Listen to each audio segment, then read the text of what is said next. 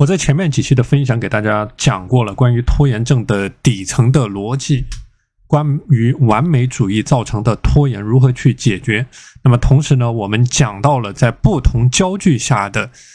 时间的管理，包括七十二小时法则，包括两分钟起步法，包括十秒钟起步法。这个是一个纵向的拖延症的管理，叫做不同的时间刻度下。应该怎么去对抗拖延？那么我们今天具体来讲一下横向的拖延症的管理。那么今天呢，我们直接讲干货的内容啊。针对于拖延症，怎么样从横向的维度十五个具体的方面来管理拖延？那么昨天呢，也有这个学员给我反馈到了能力不足啊，做事效率低，拖延的一个情况。啊，那么针对这样的情况呢，今天我给大家分享的十五个具体的实战方法，大家可以去看一下，在你的生活当中有哪一些方法啊，可以落地运用到你的生活当中，并且把它用起来为你所用，能够给你的这个效率的管理以及时间的管理带来一些改变啊。那么第一个方法呢，叫做确立一个可操作性的目标，那么。大家要理解这个可操作性的目标啊，它指的是一种。可观察的具体的实在的目标，而不是这种模糊而抽象的目标。那么每一个具体的方法呢，我给你讲一个具体的例子，那你结合着这个例子去思考一下，适不适用于你的生活当中，或者你能不能把它用到你的生活当中？那比如说这一个点，确立一个可操作的目标，那很多人啊在思考的时候，他会去想，我要去停止拖延啊，我要去改变我的习惯。那么这个就是我经常说的一个模糊而抽象的目标。那么，针对这种情况，是你必须要去进行优化的。那你把这一个目标进行一个修改，比如说，我要在这个八月一号晚上九点之前整理出来我要看的五本书，我要在八月份看的五本书啊。你会发现，目标越是具体，越是实在，你的模糊，你的这个这个大脑欺骗自己的可能性就越低。那么第二个点呢，叫做去设立一个务实的目标啊，不要去异想天开，不要过于理想化。这个是我们很多人在实战过程当中所出现的问题。他为什么效率低？为什么完不成？为什么出现畏难情绪？就是因为异想天开，没有从小事做起，不落地。我们讲时间管理，一定是一个落地的过程啊。这里提到我之前讲过的一个概念，选择一个接受程度最低的目标。那比如说，很多人在这个设定目标的时候讲到，我绝对不再拖延。啊，这是很多人的一种思考方式。但是如果说你把这个目标改一下，改成我会每天花等待公交车、等待地铁的十分钟来阅读我的专业书籍，那么这个就是把一个大的不切实际、异想天开的目标，给它细化到一个你可以接受的最低程度。啊，这个是在实战当中非常好用的一个招数，你一定要把这个招数学会运用起来。那第三个方面呢，就是和刚才的是一个对应的点，叫做把你的目标分解成为短小具体的迷你的目标。迷你的目标，我在讲两分钟法，所以你看见这个横向的拖延症的管理和纵向的，它是有交织的地方的。那我在讲两分钟启动法的时候，也讲到了这个迷你目标的一个概念。两分钟的迷迷你目标，我说一个具体的例子啊，比如说你给自己列了一个年度的目标，我打算今年要看十二本书。那么这是一个非常大的目标啊，非常大的目标。那如果说你把这个目标改一下，叫做我今年要看十二本书，那么每个月看一本书，那我看完一本书要八个小时，所以我每周要花两个小时。那么算到我今天，我就说今天要看半个小时啊，就说我今天预计半个小时的时间来看某一本专业的书啊，这个叫做一个不可能失败的简单的目标。目标越是具体，越是清晰，越是简单。在你的生活，在你的工作当中，那么你对抗拖延所成功的可能性就越低。所以你要养成这样的一种思维，在你的生活当中刻意的去训练自己在这方面的能力啊，刻意的去训练自己在这方面的能力。那刚才讲到了关于目标管理的三个方面，那么接下来我们说一下时间管理的三个方面。首先，第一个就是我你要去学会现实的对待你每天的时间。那么，所谓现实的对待你的每天的时间呢，就是你的每一个任务要在你的能力范围所匹配之内，你真正能够花多少时间去做这件事情。比如说，很多人设立目标的时候，说明天我有充足的时间就去做这件事啊，这是一个非常模糊的概念。你会发现，那如果说你把这样的一个思维模型进行一个转换。你说我花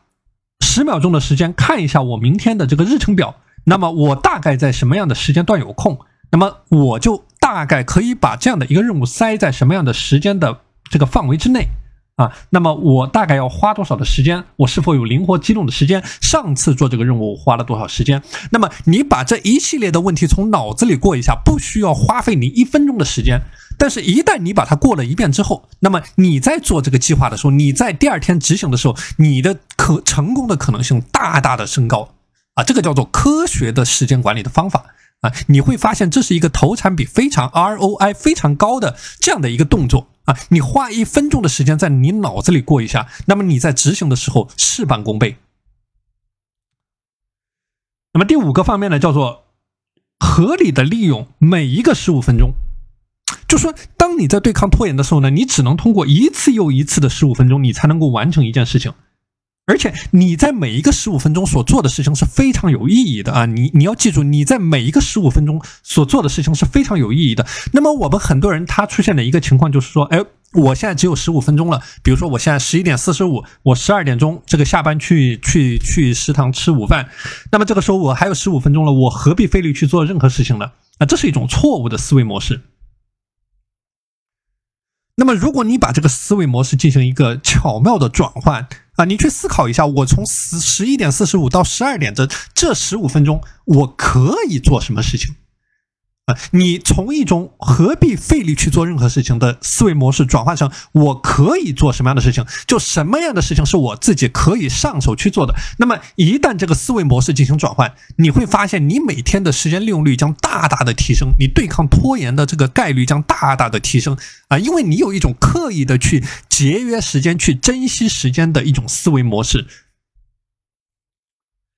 那么第六个是非常重要的点，是我在讲这个。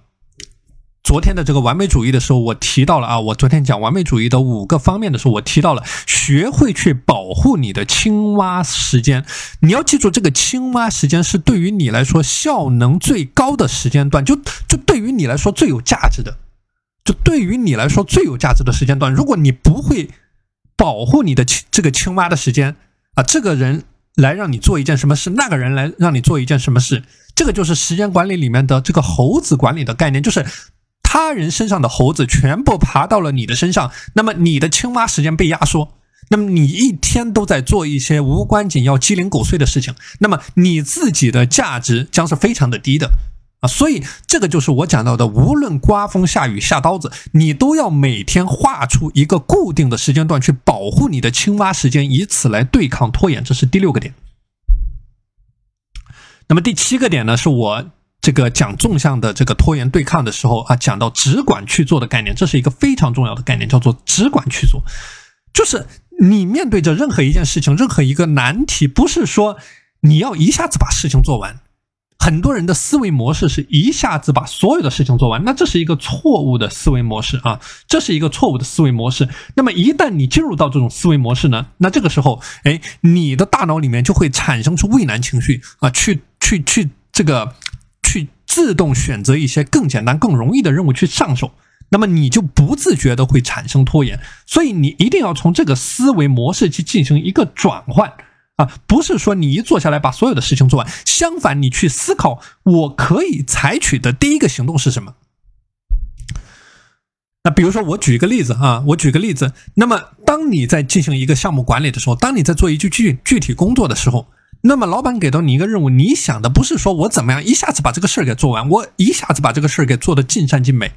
那像我之前也是有这样的情况，我会花很多时间去构思，我想怎么样把这个事情做的尽善尽美。但后来我发现啊，就一旦我想的太多，我的执行过少，那么这个时候我的整个人就会陷入到一种困顿的状态。啊，我反复的在想，但是没有结果，因为我讲过，计划的这个过程它是不产生任何实际的价值的，计划是为了你的执行做服务的，所以只有当你执行起来，执行起来，当你只有把这个球给滚动起来的时候，这个时候价值才会产生。那么当你执行的过程当中，你会发现你当初的计划和你现在思考的内容也许是南辕北辙的。啊，所以这个是我讲到的一个概念，你可以去做的第一件动作是什么？